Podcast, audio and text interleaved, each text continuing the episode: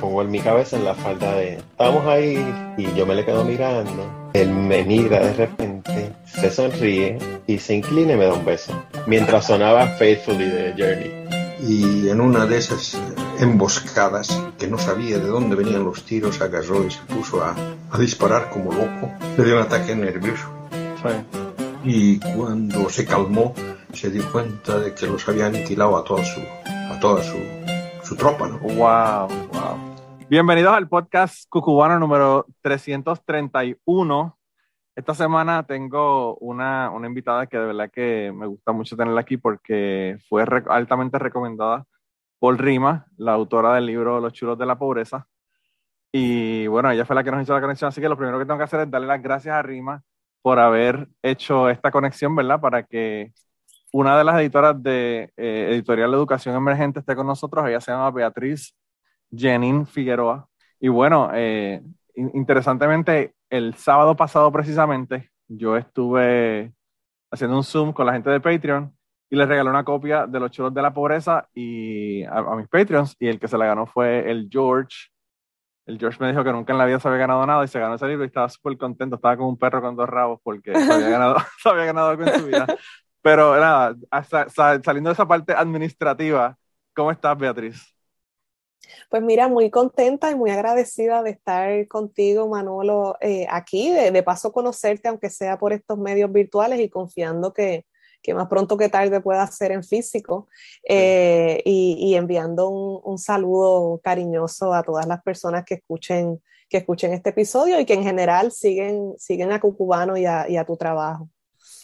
Sí, pues yo, fíjate, te estaba comentando antes de que comenzáramos a grabar que a mí me gusta hablar mucho con autores porque a mí me encanta leer y siempre me quejo de que no leo lo suficiente, a pesar de que he hecho retos y he leído bastantes libros en un año.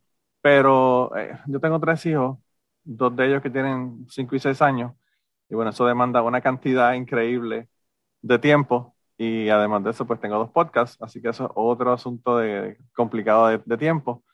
Pero cuando, cuando yo me leí Los chulos de la pobreza, porque yo me leí el libro antes de invitar a Rima al, episodio, ¿verdad? Eh, obviamente fui al website de ustedes para ver qué libros tenían. Y lo que le estaba comentando a Rima en el episodio que hice con ella fue que me miré la cuenta de banco y, y, decidí que no tenía suficiente dinero para comprar todos los libros que quería comprar. Así que poco a poco voy a, voy a comenzar a comprarlos, ¿verdad? Porque tienen tantos y tantos y tantos libros interesantes. Eh, y yo quería que tú, lo primero que, eh, que, hicieras aquí es que me hablaras de ti, o sea, de dónde tú eres, cómo surgió la idea de esto, eh, educación y todos esos otros aspectos de la vida previos a comenzar con el proyecto de, de la editorial. Eh, rayo, Manolo, este, un, cuento de origen, un cuento de origen. Sí, sí, porque hay que saber, hay que saber por qué la gente tiene estas ideas tan geniales de hacer una editorial, ¿verdad? Déjame ver qué me invento, porque tú sabes que, que contar los orígenes es siempre un, un, pues una narración, algo que uno cuente, y, eso, y, esos cuentos cambian este, también eh, a lo largo del tiempo y también de los contextos. Yo debo decir en primer lugar que la idea de Editora Educación Emergente fue de Lisette Rolón Collazo, eh, que, es, que, que, no está haciendo esta entrevista hoy, pero que es la, la editora, digamos, si le, si le pusiéramos títulos a, a los a los roles, cosa que no tendremos que hacer en nuestro trabajo, pero sería en, en, cualquiera de estas compañías editoriales comerciales, sería la editora en jefe, ¿verdad? La editor en chief.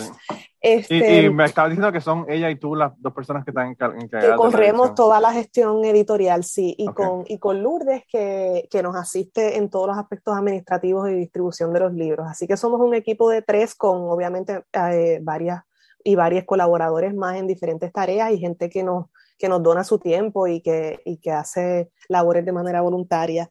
Em, así que eh, fue una idea de Lisette originalmente hace ya más de una década. La eh, editora Educación Emergente comenzó en el año 2009, aunque se incorporó oficialmente ¿no? y, y en, en, el, en el así llamado Estado Libre Asociado lo, que sea que, lo que sea que queda, este, si es que... Te puedes meter en problemas por decir eso, ¿verdad? Pero bueno, este, pues sí, pero... en Puerto Rico hasta, hasta con decirle que somos un país, la gente, hay gente que se enoja, ¿verdad? Tengo, tengo, lamentablemente tengo, tengo tendencia así a, a, meterme un poco en problemas, pero, pero espero que espero que escuchen lo siguiente. No, no mejor porque nos vamos a virar, nos vamos a virar. Mejor todavía. se incorporó en el 2010, déjame volver a la historia así, más formal.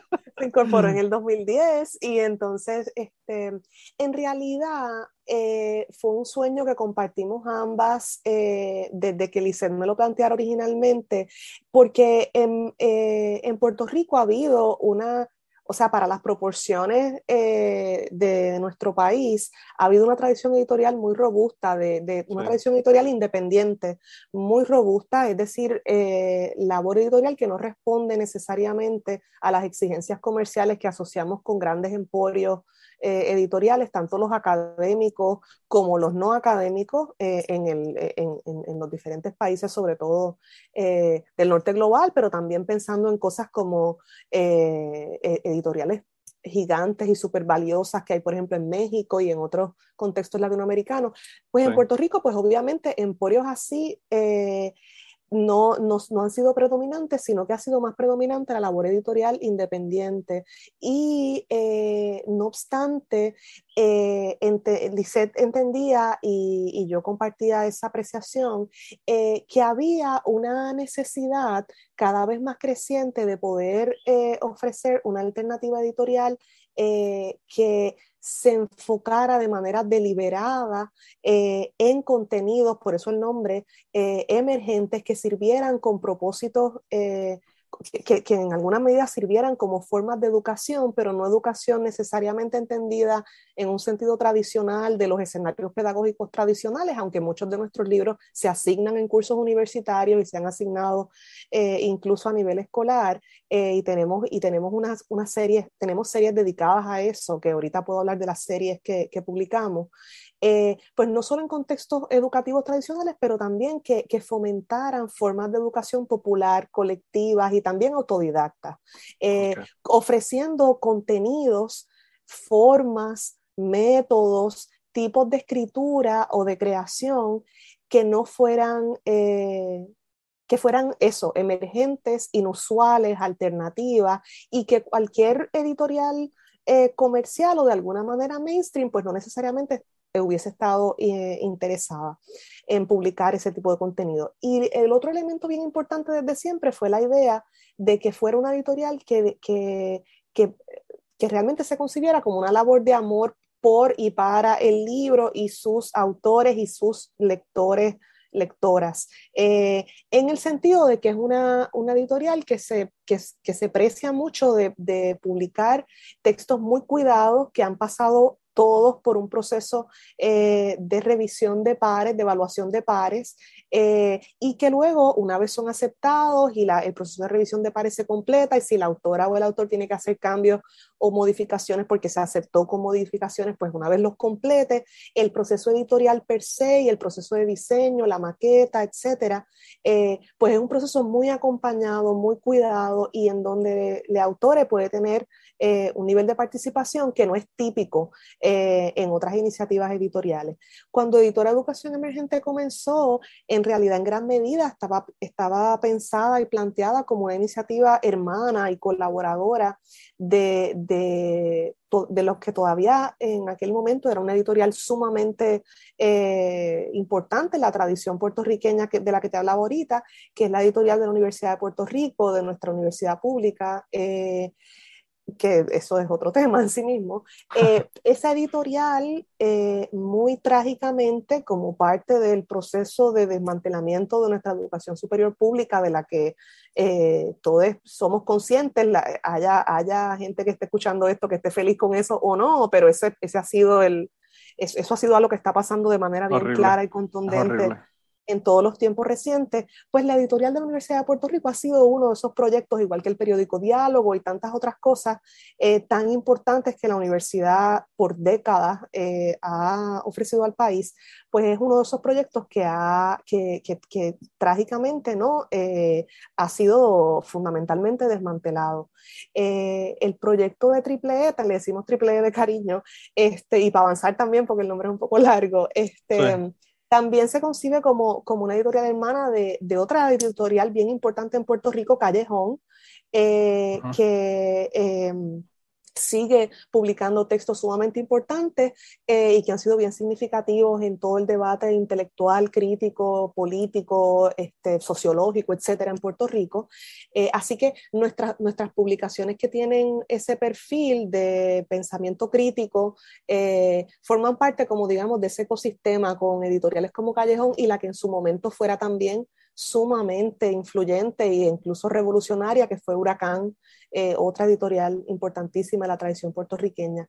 Pero Triple E también y al mismo tiempo tiene series eh, que se ocupan de ser eh, material explícitamente educativo que se puede que, pueden utilizar maestras y maestros en el salón de clase, eh, guías pedagógicas, tenemos títulos ahí que yo creo que es bien importante destacar, eh, como el título Arrancando mitos de raíz, que es una guía para una enseñanza antirracista de la herencia africana en Puerto Rico. Tenemos recientemente la publicación de un título eh, que se, de un libro que se titula Escenas, con un subtítulo eh, más extenso que ahora no recuerdo de memoria, pero que tiene que ver precisamente, se, se implica una ecoguía didáctica para educadores, eh, tanto a nivel escolar como universitario.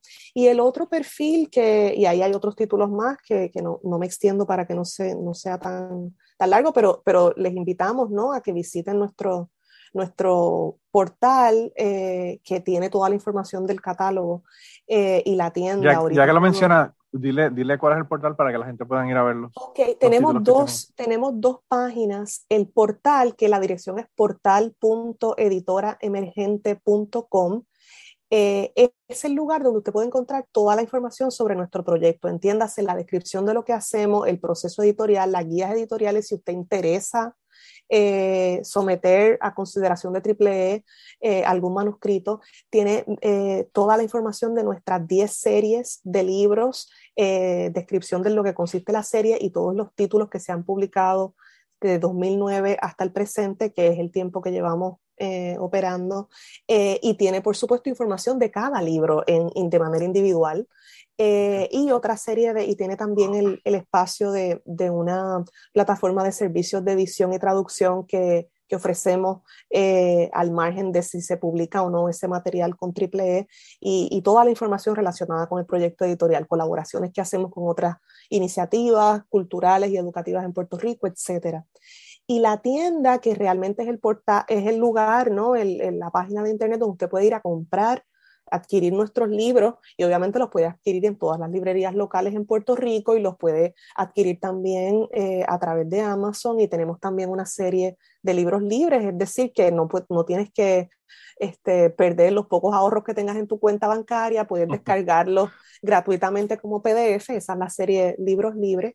Eh, pues la tienda es editoraemergente.com. Así que portal.editoraemergente.com tiene toda la información y editoraemergente.com es la tienda digital eh, de la editorial que acompaña en ventas a las librerías puertorriqueñas eh, y eh, a, la, a, la, plataforma de Amazon, donde también se pueden conseguir. De todos modos, no se van a correr a, buscar un lápiz. Todo lo que hacen es le dan al clic a la descripción del episodio y esos enlaces van a estar ahí, así que pueden ir directamente. Exactamente. Y lo último que quería destacar, para terminar como que el panorama general, es, es una tercera gran línea de trabajo editorial que hacemos que tiene que es, que es de escritura creativa, ¿no? Y ahí hay diferentes series.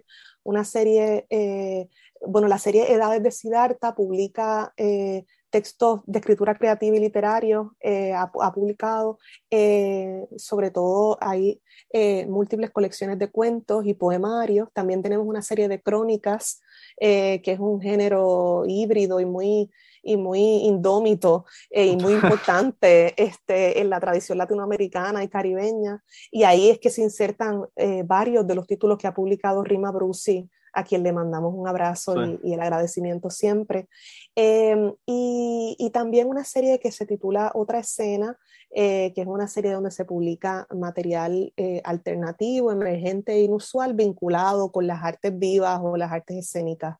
Eh, así que digamos que es un, ha sido un proyecto editorial que en sus inicios tenía como impulso proveer ese espacio crítico, alternativo y para materiales inusuales, ya fuera en su forma o en sus contenidos, que ofrecieran oportunidades educativas, ya fuera en escenarios tradicionales o no, pero en la medida en que ha pasado el tiempo y sobre todo en la medida en que nos ha acontecido la historia que nos ha acontecido en el Puerto Rico contemporáneo, pues también ese proyecto se ha ido diversificando en atención a lo que entendemos que son cada vez más urgencias eh, históricas, sociales, políticas, pero también creativas eh, de, defender eh, nuestra, nuestra capacidad de creación aún en medio de, tanta devastación e incluso eso mismo, la creación como una herramienta de, resistencia en el país. O sea que, que, el proyecto ha ido diversificándose. Yo te diría que esas 10 series en total que tenemos yo las, yo las describiría dentro de esos tres grandes rasgos, ¿no? El material em, educativo para, para, nivel escolar y, y postsecundario y para toda la vida, por eso de, de Siddhartha hasta ahí la serie, este material de escritura creativa, eh, y material eh, de, de, pensamiento crítico. Eh, hay, hay, publicaciones de, de, gente que, que, sociólogos, estudiosos del derecho, eh, eh, politólogos, etcétera. Tenemos ahí una diversidad de, material crítico para pensar el país. O sea que si usted piensa que no va a encontrar un libro que le va a gustar, pues ahí para todos los gustos y todos los colores, ¿verdad? Tú puedes encontrar en, todas esas series un montón de, variedad con los, con los libros que tienen ahí en la editora. Y entonces, ahora más, ya no voy a hablar de libros, lo voy a, voy a hacer ausmiar. Ah, yo soy voyurista y me encanta observar a la gente. ¿Cómo ustedes se conocieron eh, para hablar de que querían hacer este proyecto? Eh, ¿Estudiaron juntas? ¿Se conocían desde antes? Bueno, Lizeth y yo nos conocemos de, de muchas maneras, de, no, sé si, no sé si de todas las maneras, en alguna ocasión he visto en alguna película algún personaje que dijo algo así como que uno nunca termina de conocer a otra persona, este, así que no, no, me, no me voy a adjudicar la ambición este, ni la pretensión de que nos conocemos así eh, en términos absolutos, pero nos conocemos de muchas maneras.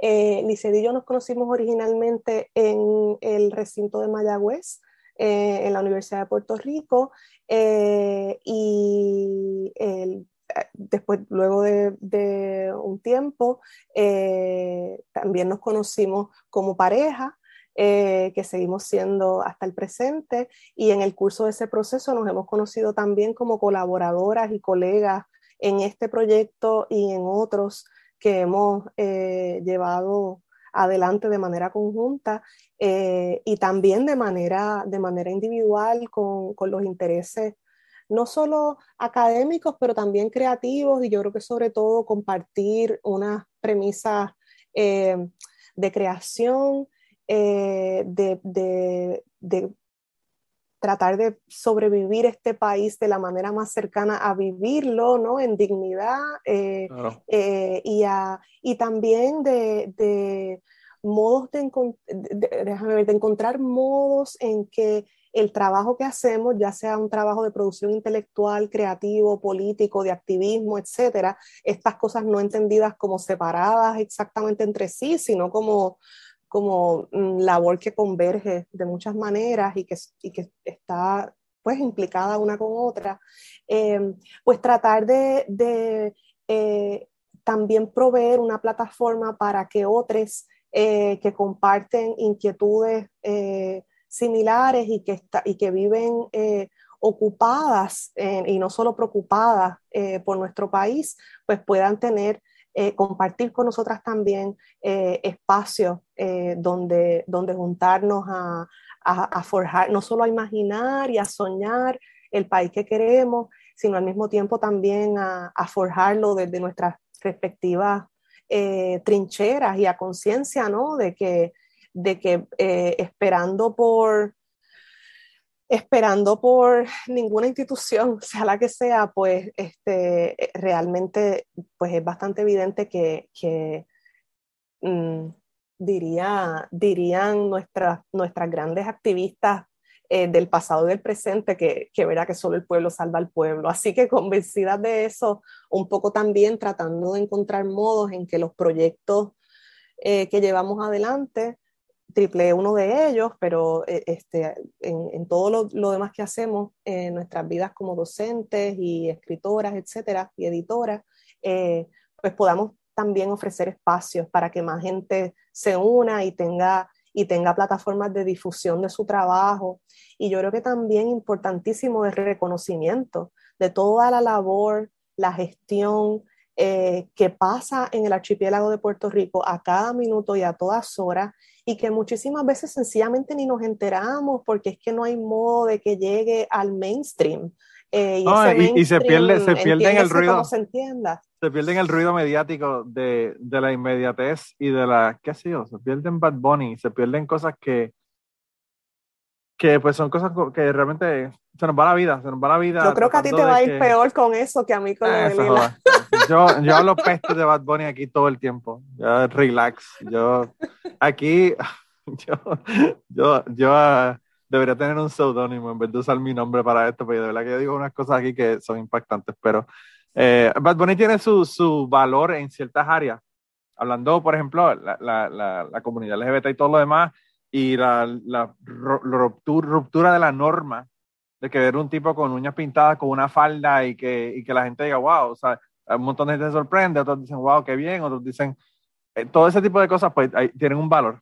La música, eh, a mí no me llama mucho la atención, pero yo siempre digo que la música para los gustos son los colores. Mi otro podcast es de música, y si quieren saber cuáles son mis gustos musicales, vayan a hacer otro podcast y lo escuchan, se llama Polifonía. Pero, yo definitivamente sé cuáles no son. Me queda clarísimo. Definitivamente, definitivamente, que Bad Bunny no es uno de mis favoritos. la muchacha con la que yo hago el podcast Polifonía es de México y, y, dice que parece, que parece que tiene un pan en la cabeza. Cuando él hacía los, los cornrows, ¿sabes? que a veces los panes le hacen como trenzados y cosas arriba, pues dice que la, la, cabeza de Bad Bunny se le parecía a eso. Ella tampoco es fan de Bad Bunny. Pero bueno. No, wow, ustedes sí, eso está bien intenso, esto está bien intenso. Yo, una de las reglas que tengo en el podcast es no poner reggaetón en, el, de, en el de polifonía.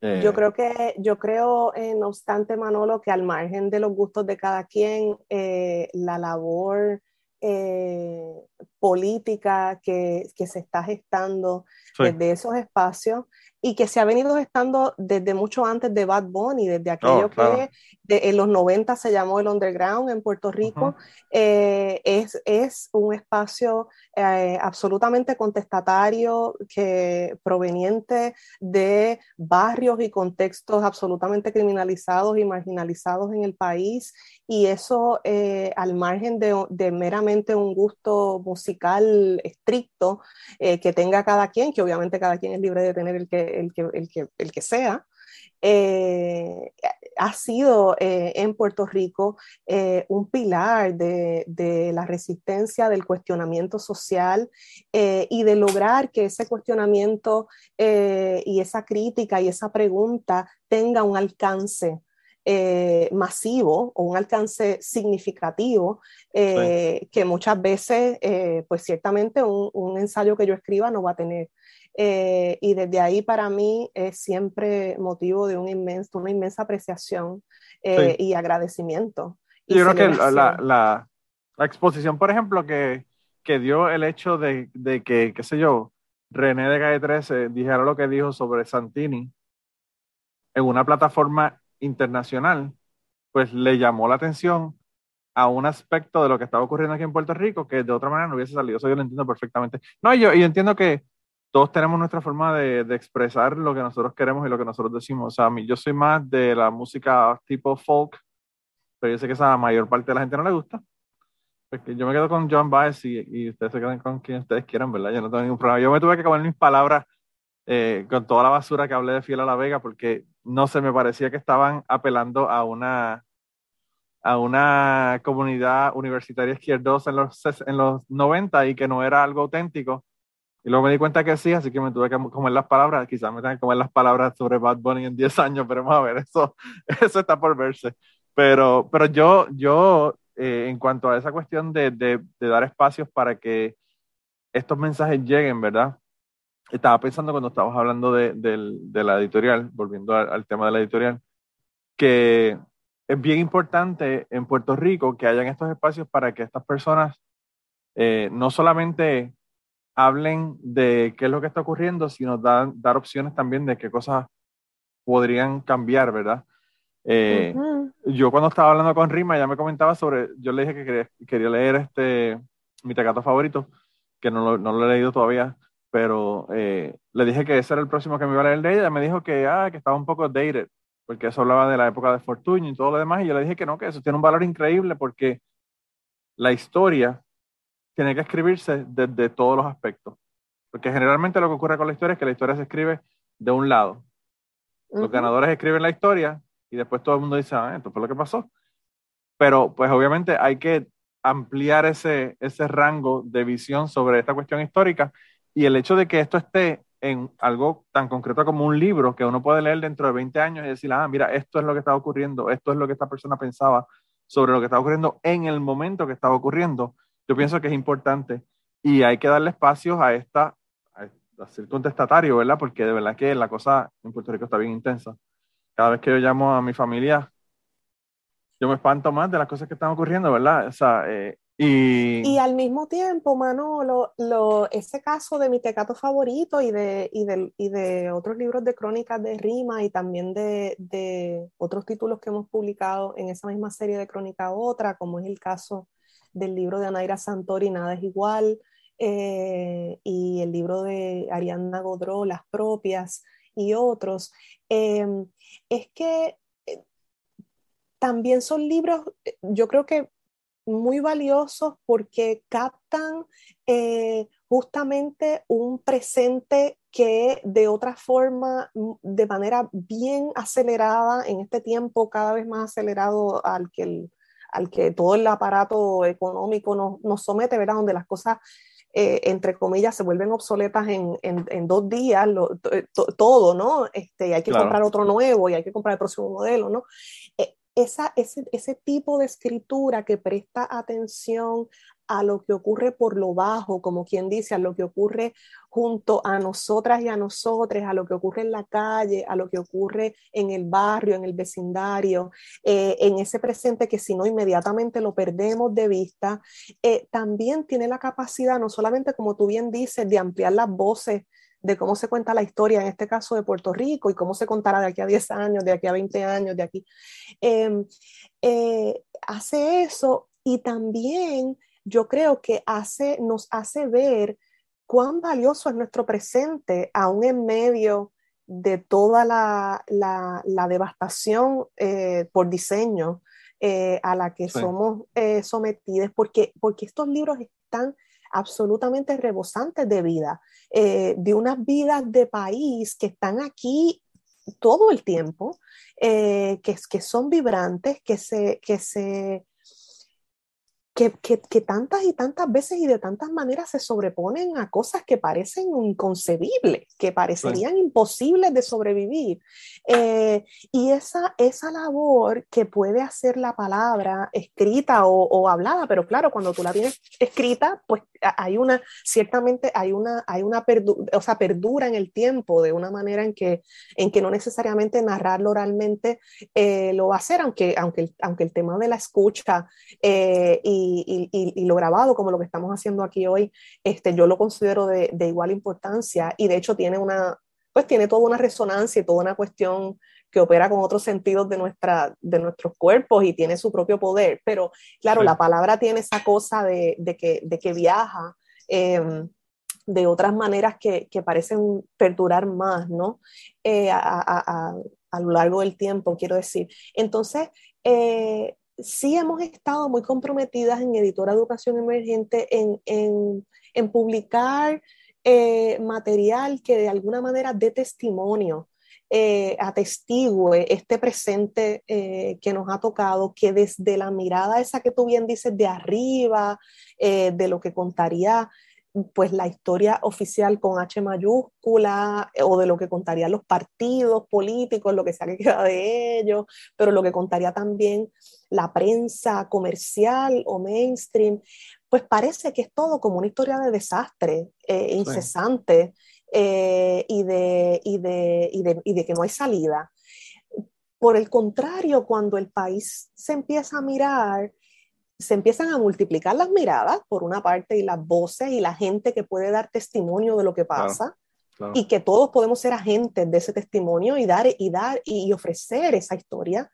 Una vez hacemos eso, pero también una vez empezamos a mirar el lugar, a cambiar el lugar desde donde lo miramos, desde, desde donde miramos el país, el lugar desde de hacerlo desde acá arribota, lo empezamos a mirar literalmente a ras del suelo, de la calle, del salón de belleza, de la cafetería, eh, de un salón de clase, de una plaza pública, eh, de las librerías locales. Es decir, cuando empezamos del, montón de centros de apoyo mutuo, eh, organizaciones agroecológicas, culturales, artísticas, entonces uno empieza a ver que es que hay muchos más países eh, y en esos muchos otros países hay, hay creación incesante eh, y, hay, y hay una capacidad extraordinaria de afirmación eh, que no se trata estrictamente de, la, ¿verdad? De, este cuento de que único, aparentemente único, de que todo se trata de la, de, la devastación. entonces, pues sí, Editor de Educación Emergente, como te decía hace un rato, ha ido también diversificándose y transformándose junto al país para, para poder atender lo que creemos que son necesidades como esta. No es la única, pero ciertamente es muy importante la diversificación de, de, de, las voces que dan testimonio y la afirmación de este presente que sin romantizarlo, sin negar todas las tragedias que nos acontecen y que, y que, y que muchas veces nos acontecen eh, por, por, diseño de nuestra impresentable clase política, del colonialismo, de todo eso que siempre estamos discutiendo, eh, pues también está, está todo este otro o estos otros países eh, que, que, no necesariamente esas narrativas grandes, así grandotas, nos permiten ver. Así que yo creo que sin duda esa es una de las, de, lo que para mí es una necesidad eh, de, de, poder divulgar ese tipo de material. Eh, y ciertamente no es la panacea, no es que nos va a salvar de todo lo que pasa, no es que es la única necesidad que tenemos, estamos claros con eso y claras con eso, pero ciertamente es una de ellas eh, y, y, estamos comprometidas con, con eso. Yo, bueno, este, este podcast es básicamente de historia. Y, y a mí siempre me han interesado las historias porque todo el mundo tiene una historia. La gente a veces piensa que no tiene nada que decir, la historia es súper aburrida de ellos según ellos. Pero pues todos tenemos una historia que contar, ¿verdad? Entonces eh, tenemos también una perspectiva de donde estamos contando esa historia. Y la, el, el, trabajo este que ustedes están haciendo es bien interesante porque ustedes están presentando perspectivas de diferentes ángulos, a veces de la misma situación, pero da un cuadro más grande de qué es lo que está ocurriendo. Yo he tenido, por ejemplo, personas aquí que me han contado una historia que de algo que le ocurrió y después traje a un familiar que está mirando lo que ocurrió desde afuera y es otra historia y complementa. Y entonces este, este proceso lo que hace es que enriquece, ¿verdad? Esa, esas historias. Eh, y, y, yo, pues como te decía, hay, hay, una, hay un componente, ¿verdad? Histórico. En, en, mi caso, quizás un componente histórico más personal, ¿verdad? De las personas que me cuentan la historia, las historias específicas pero pues también otros un poco más amplios. Por ejemplo, yo tuve un episodio, por ejemplo, que, que tuve personas hablando de lo que le, lo le ocurrió durante María, justo después del huracán. Entonces, pues obviamente eso tú lo escuchas y, y, la gente que lo vivieron, que yo no, no estuve allá porque yo llevo acá desde el 2002 en Kentucky, eh, pues todo el mundo dice, ah, sí, sí, eso, eso ocurrió, pero para, quizás para nosotros que estamos en la diáspora y que no vemos directamente qué fue lo que ocurrió, porque lo vimos desde afuera con todos los medios y con toda la vorágine de, de, de Julín y toda, toda esa cosa que ocurrió, ¿verdad? En, ese momento. eh, pues uno tener esa, ese account personal de que una persona te diga, mira, yo estaba en mi casa y me daba por la ventana y el agua entraba y yo no sabía qué iba a hacer y no podía sacar el agua, todo este tipo de cosas, son cosas que uno dice, wow, eh, como que uno le, le, le vuelve la cabeza, ¿verdad? Porque pues uno a veces como que no se puede, no puede ver eh, esa, esa imagen. Y he tenido otros episodios donde yo pienso que cuando uno habla con la gente y cuando uno lee libros ocurre lo mismo que uno ve esas otras perspectivas de la gente, a veces cambia, cambia las opiniones, ¿verdad? Yo eh, tuve un episodio donde tuve una chica que es furry, y ella se viste de con trajes de furry, de, de whatever, no sé qué animal es me parece que es un conejo, pero no estoy seguro. Y van a convenciones y hacen toda esta cosa, y, tú le dices eso a una persona y te dicen, ah, esa gente están locos, esos son, esa gente están desquiciados, pues, ¿por qué se tienen que vestir de animales? Mira, eso es lo de ellos, déjalo, o sea, no le hacen daño a nadie. Eso, eso es lo de ellos. Entonces yo traigo una persona aquí para que me hable de eso y me cuenta, y a mí me parece súper interesante, ¿verdad? Eh, entonces, yo pienso que ese, ese ver esas perspectivas desde otros aspectos nos hacen entender a la gente mejor, nos hacen estar más identificados con ellos porque nos damos cuenta de que esas personas tienen los mismos, los mismos eh, anhelos que tenemos nosotros, las mismas necesidades que tenemos nosotros y, y, y realmente nos une, o sea, como, como, como, civilización, como, como grupo, como sociedad, ¿verdad? Eh, así que yo, yo pienso que es bien importante, mientras más perspectivas tengamos, mejor de las situaciones, ¿verdad? Y en el caso de ustedes, que da unas perspectivas que a veces no están en el mainstream, mucho más importante. Y que esas perspectivas provengan de, de, de posiciones, de sujetos, de personas que, que no necesariamente eh, van a corresponder con lo que, con lo que las corrientes eh, dominantes de divulgación van a querer entrevistar, van a querer publicar, van a querer considerar. Eh, y también mm, que esas diferentes voces también formen un concierto de diferentes áreas del saber y de diferentes áreas de gestión y de creación. Por eso eh, te doy un ejemplo bien concreto en, la trayectoria del editorial. Eh, la huelga estudiantil de 2010 y 2011 en la Universidad de Puerto Rico ha sido un tema abordado en diferentes publicaciones de Triple, no por ninguna, o sea, nosotras no hacemos convocatorias, a nosotras nos llegan eh, los, manuscritos que la gente somete y pasan por el, por el proceso editorial y si, y si de ese proceso se deriva la publicación, pues se hace la publicación, etcétera.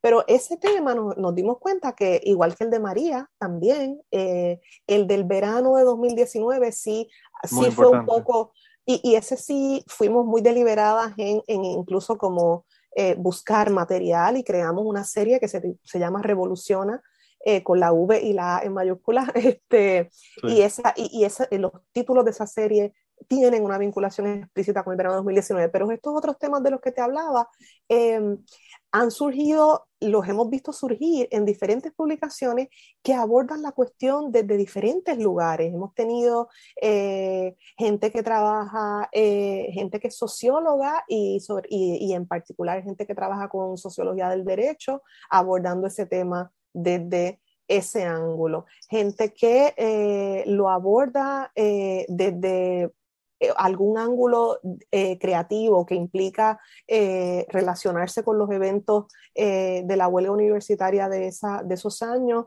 desde la creación literaria, desde la crónica, desde la poesía. así que eso también yo creo que es bien importante y en, en, en un escenario, en el, en el, pues en el mundo este eh, que para mí es terrorífico del llamado post-fact y, de, y del llamado y, de, y, de, unas fuerzas que realmente son absolutamente como las resumiría yo diciendo, no tengo otra palabra que decir antiintelectuales, ¿verdad? Anti, anti análisis, anticonocimiento, anti antidatos concretos. Y, y antiestudio, ¿verdad? Como, wow, de verdad, el estudio, es una, el estudio es absolutamente esencial y, y, además puede perfectamente ser una práctica como todo, la, la puedes usar para adelantar los propósitos de, del poder excluyente y opresivo, pero también la puedes usar y ha sido bien contundente su uso para, para resistirlo y para proponer otras alternativas. Este, que parten de la evidencia del análisis de los datos exactamente. Entonces, e, esa, en ese ambiente en el que estamos, a nivel no solo obviamente de Puerto Rico, este, cualquier persona que nos esté escuchando de Estados Unidos va a saber perfectamente a lo que me refiero. Eh, en ese ambiente, defender, el, defender la necesidad imperiosa y también el derecho al estudio y, a la, y, al, y al coro de voces de gente que tiene algo importante que decir desde diferentes áreas del saber. Eh, y, que, y, que, eso es legítimo y es importante y nos hace falta. Eso yo creo que también es una apuesta bien importante que tenemos que hacer en el presente y que hacemos en Triple E, pero que yo creo que es bien importante que la hagamos desde cualquier espacio, porque cualquier espacio de, de gestión cultural, cualquier espacio de gestión artística, cualquier espacio de labor agroecológica, todos esos son espacios educativos, todos esos son espacios de que, y que pueden ser de y para el estudio. Eh, y nos hacen falta, nos hacen falta todo lo que se pueda y sobre todo también nos hacen falta, como decía yo hace un rato, formas para enlazarlos, para que, para que se conecte nuestra labor, para que se conecte nuestra gestión, eh, porque yo creo que cuando nos, nos damos cuenta de, de, wow, de todo lo que estamos haciendo en Puerto Rico, en medio de todo lo que, en medio de todo, eh, realmente una, bueno, yo por lo menos me conmuevo enormemente y, me, y, además me da una fuerza, me da un, un, ímpetu y un ánimo eh, para seguir, ¿no?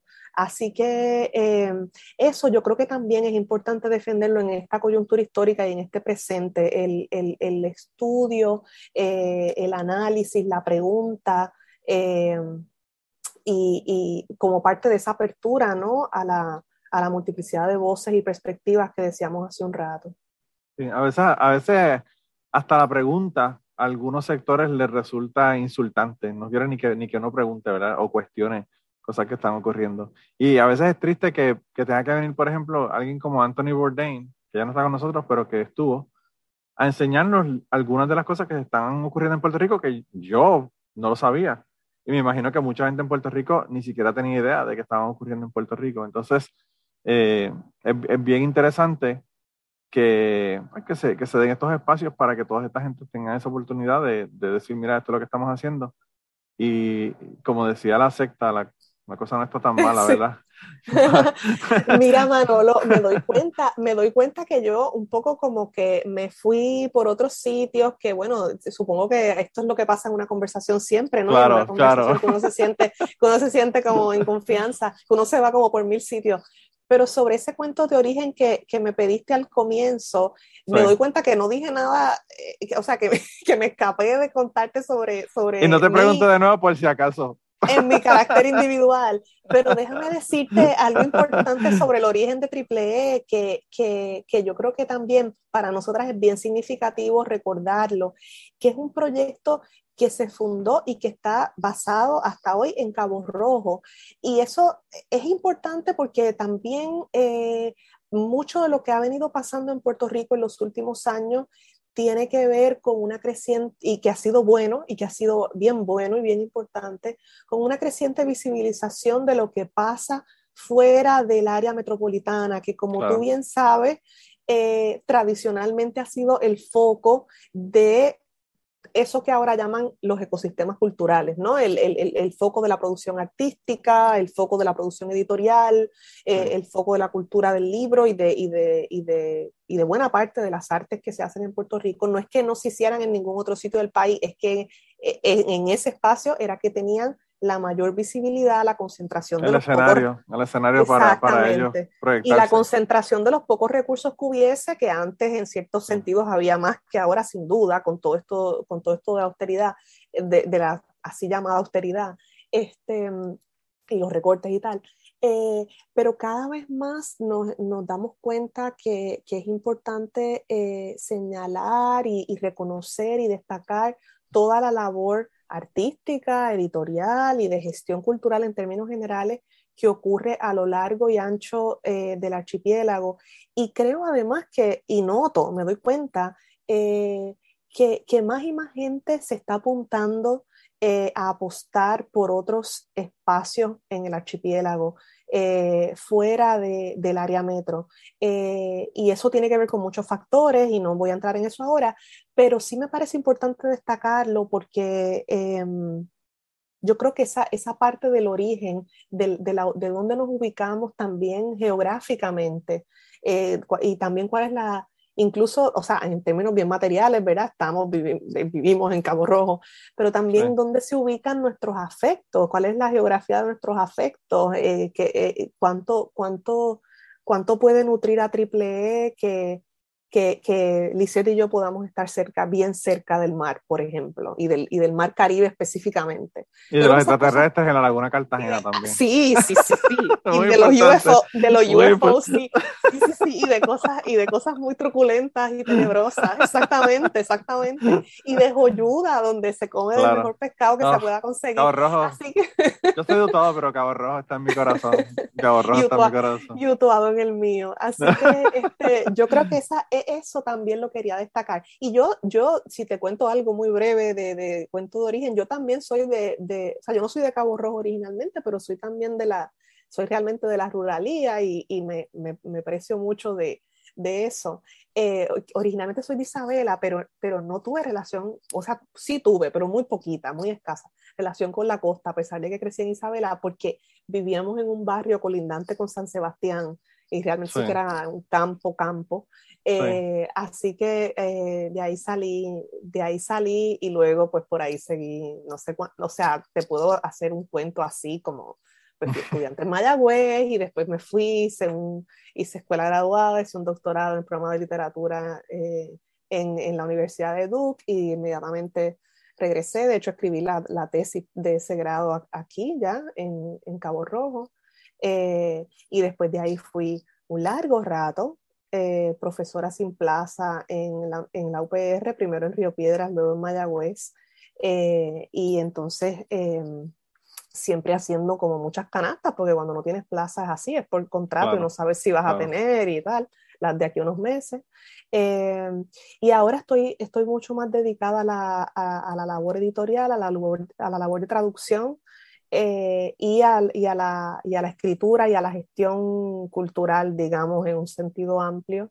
Eh, así que eso es un poco como una, un cuento de origen ahí en Mega Flash, en, en, 30 segundos. sí, pues es, bien interesante. Yo, eh, cuando yo me mudé para acá, para, para Estados Unidos, yo pensé que me iba a hacer mucho falta la playa. Yo soy instructor de buceo y me la pasaba en el mar aunque yo, aunque yo siempre, yo siempre, yo siempre he dicho que a mí yo no voy a la playa a menos que me paguen. ¿En serio? Pero porque lo que pasa es que yo iba a la playa cuando me pagaban para las clases de buceo. Pero yo lo digo son de broma, pero, pero yo pensé que aquí lo que más me iba a hacer falta en Kentucky, que estoy tan lejos del mar, lo que más, más falta me iba a hacer era el mar, pero me di cuenta de que lo que más hace falta son las montañas. Mm, eh, cada vez que veo a las Apalaches, yo digo como que, wow montañas, me encanta ese, qué sé yo, toda esa, esa neblina por la mañana, wow, eso es lo que de verdad que me llena. Pero es por, pues la cuestión del origen, ¿verdad? Pendiente, Manolo, quédate a un título que viene por ahí bien pronto, una colección de cuentos y tiene mucho que ver con la montaña en Puerto Rico. Así que, así que ahí te dejo un teaser a ti y a, ah, pues todas las personas que nos escuchan. Primicia en cubano, primicia en cubano. Eh, no, yo lo que, te iba, lo que te iba a comentar de, de la cuestión de los espacios y de, y de, ¿verdad? de la ubicación ustedes geográfica de, de Cabo Rojo es que cuando, cuando ocurrió María, yo, a mí siempre me sorprendía porque cuando ocurrió María había mucha gente que decía, wow, yo no sabía la cantidad de pobreza que había en Puerto Rico, ¿verdad? Y, y es por esa misma invisibilización de esta pobreza que hay en unas áreas, ¿verdad? En el centro de la isla y en, pueblos que son más alejados de, del área metropolitana. Y entonces eh, a mí me parecía como que una locura que la gente no supiera que eso existía porque mi mamá, mi mamá era educadora, mi mamá trabajó de maestra, luego trabajó de bibliotecaria y cuando se retiró decidió irse a trabajar eh, buscando desertores escolares para conseguirle programas y, proyectos que pudieran ellos trabajar y hacer proyectos técnicos y ese tipo de cosas para que se, ayudaran a hacerse una ah. carrera.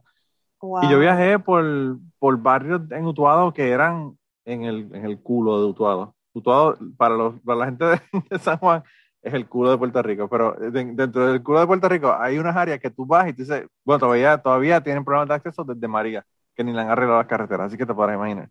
Pero yo iba con ellos y veía esas casitas y veía todas esas casas que tenían un piso de tierra y todas esas cosas, y a mí, cuando yo escuchaba a la gente decir, eh, qué, qué, increíble la pobreza de Puerto Rico. Yo dije, pero ¿y dónde vive esta gente? me imagino que en Guaynabo, porque no salen de Guaynabo, porque esto está en toda la isla, ¿verdad? Entonces, eso lo que me hace pensar es en la invisibilización esa de que tú estás hablando y el hecho de que esas cosas no se cuentan, no se hablan, nadie las sabe y están ahí, pero las que los conocen son los que están ahí y la gente que, que están fuera de, esa, de ese renglón, esa área, pues no las conocen, ¿verdad? Entonces yo pienso que eso, esas historias, ¿verdad? Es bien importante también contarlas y, y, dar esos espacios, ¿verdad? Para, para que esta gente que, que bueno, eh, yo hablaba con, con Gary Gutiérrez en el, nosotros hicimos un Zoom para la gente de Patreon, que la pasamos brutal. Eh, y estuvo Gary Gutiérrez y Gary Gutiérrez estaba diciendo que uno es, uno existe en el sistema capitalista en base a, lo que gasta, a lo que, ¿verdad? A lo que compra. Y pues si no está ahí, pues no, no existe. Entonces eso también ocurre con esta gente que viven en estas condiciones que a veces son bien, bien complicadas y bien difíciles, que pues nadie sabe que, ya, que esas personas existen, ¿verdad? Nadie, nadie se pone con ellos y, y les ve sus necesidades. Eh, entonces yo pienso que, que, nosotros, ¿verdad? Ustedes con la cuestión, ¿verdad? De los libros y yo con la cuestión de las historias aquí, tenemos una responsabilidad bien grande de uno poder eh, darle una plataforma para que estas personas eh, tengan, ¿verdad? existencia en la sociedad y nos demos cuenta de que, de que hay, hay de todo, ¿verdad? Eh, sí, yo creo que definitivamente se juntan múltiples formas de discriminación eh, estructural en nuestro país, en esto que estamos discutiendo, que tiene que ver eso que te dice Gary. Eh, un saludo para Gary, que hemos estado varias veces allá con, con Gary, con Cepeda en, en Temprano en la tarde. Y precisamente el sábado próximo tenemos una presentación de uno de nuestros títulos de un historiador, Mario Cancel. Eh, aprovecho para de paso comentarlo porque Gary va a presentar el libro en el Candil en Ponce. Oh, em, eh, que, bueno, que está ahí hay como una mezcla, ¿no?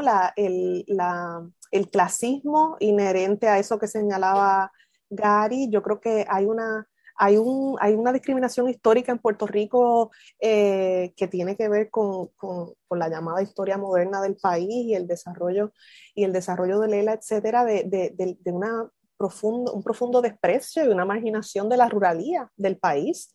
Eh, y por supuesto, el racismo rampante, eh, que aún es un lastre en nuestro país, entre otras formas de, discriminación y de exclusión eh, social que, que, justamente hacen invisibles, como quien dice, eh, las grandes mayorías al final eh, de nuestro país. Así que sin duda es una gran responsabilidad y, y, con eso, y con eso estamos comprometidas.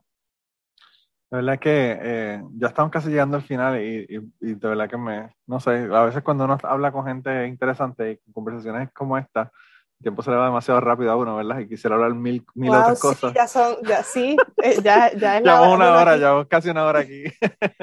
Pero... Tú, tienes una diferencia de, de, de horas de, de cuánto allí, o sea... En el invierno, en el invierno la diferencia de aquí a Puerto Rico son dos. Ah, Cuando cambia la hora en marzo, abril, por ahí, pues entonces es solamente una hora de ah, diferencia. Ok, ok, veo. Sí pero ahora son dos. Eh, bueno, tienes que, sí, ahí tiene que hacer un frío, hace frío en Puerto Rico, imagínate, ahí tienes que tener un frío. No, aquí te voy a decir a cuánto está hoy. Hoy está, ah, hoy, está hoy está caliente, está 39. ¿Qué?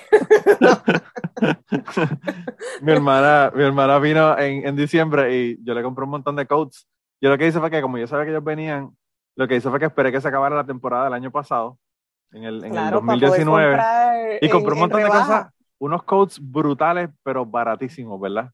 Y entonces eh, los tuve prácticamente un año hasta que, hasta llegaron en diciembre. Y ellos con sus coats y toda la cosa, y yo con una camisa así, eh, manga, manga larga, pero relax, tú sabes, eh, estaba a 60, 65, 50. Y ellos no, no podían entender. Y yo digo, es que yo ya me acostumbré, ya, ya en Puerto Rico es que yo me muero del calor, ¿verdad?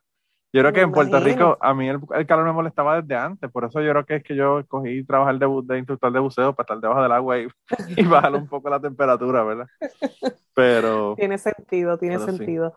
Pero, pero eh, si quieres, cuando vaya para allá, cuadramos y te llevo a bucear. No te tengo que dar la ah, clase, te, pues llevo, te llevo una clase de un día para que veas un par de cosas interesantes. Genial, genial. Cabo tiene unos lugares increíbles para unir a. Ah, wow, pues eso está genial, eso me encantaría, sin duda, sin duda. Muchísimas gracias, Manolo, y, y, otra vez agradecida por el espacio, agradecida por la difusión de nuestro trabajo, eh, y, y, confiamos que, que sí, que, que puedan, puedan seguir eh, todas estas formas de colaboración. Eh, y de acompañamiento, porque al final estamos inmersas, yo creo que en, proyectos, en proyectos afines y en, y en esfuerzos comunes eh, por, en pos de, los otros países que sabemos que existen y además sabemos que son posibles. Claro, claro que sí. Claro que sí. Y yo además de eso quería decirle a ustedes que la puerta siempre está abierta cuando quieran venir. Si tienen algún autor que quiera presentar libros y todo lo demás, siempre estamos ah, abiertos a que vengan y nos hablen eh, y nos cuenten ¿verdad? sus historias y nos cuenten las historias de los libros que, que están publicando con ustedes. Así que eh, eso, si sabes de alguna persona que quiere comenzar, el libro que mencionaste que va a salir me interesa. Así que eh, quizás ah, ese, puede pues ser la primera que podemos cuadrar para que, para que se dé la ah, vuelta por aquí. pero, Muy bien, pues muchísimas gracias, Manolo. De verdad que gracias, gracias a ti y gracias, y gracias por el trabajo que están haciendo, que también es, es, es, yo creo que lo más importante bueno, con todo, con todo el compromiso y con todo el gusto y, eh, confío que, que, no se congele mucho más, que ya pronto caliente un poco en Kentucky, más que treinta y pico, por favor. Aquí como son eh, coloquiales, coloquiales y, extraños, eh, ya dijeron que el, el, groundhog vio su sombra, así que nos vamos a tener que chupar seis semanas más supuestamente de invierno, no sé. Ay, ay, ay. Si la pues marmota, si la marmota no se, no se equivoca, pues puede que tengamos un par de, par de tormentas de nieve. Eh, ah, pues, pues mira, te compadezco, eh, pero, pero bueno, ahí, ahí ánimos y fuerza eh, y un poquito de, del calor del Caribe y los mejores deseos. Muchas gracias nuevamente. Sí, y a las personas que nos están escuchando, la semana que viene vamos a hablar con un chef. Así que, Gary Gutiérrez, yo sé que tú eres fanático de la comida, así que vamos a hablar con un chef la semana que viene. Así que, que nada, de verdad que como te dije, gracias. Y a las personas que nos están escuchando, nos vemos la semana que viene y vayan a editoraemergente.com. Si no quieren ir al portal, no vayan al portal, pero vayan a esa otra y compren libros, que es lo más importante. Y descarguen libros libres que son gratis. También, pueden bajar ahí mismo en, en esa, en, en editoraemergente.com. Sabrás que no lo sabía, no lo sabía y voy a tener que darme la vuelta por allá para, para empezar a bajar libros. Entonces. Exacto, muy bien, Manuel. Muchas gracias. Un abrazo. Saludos a todos igual, un abrazo.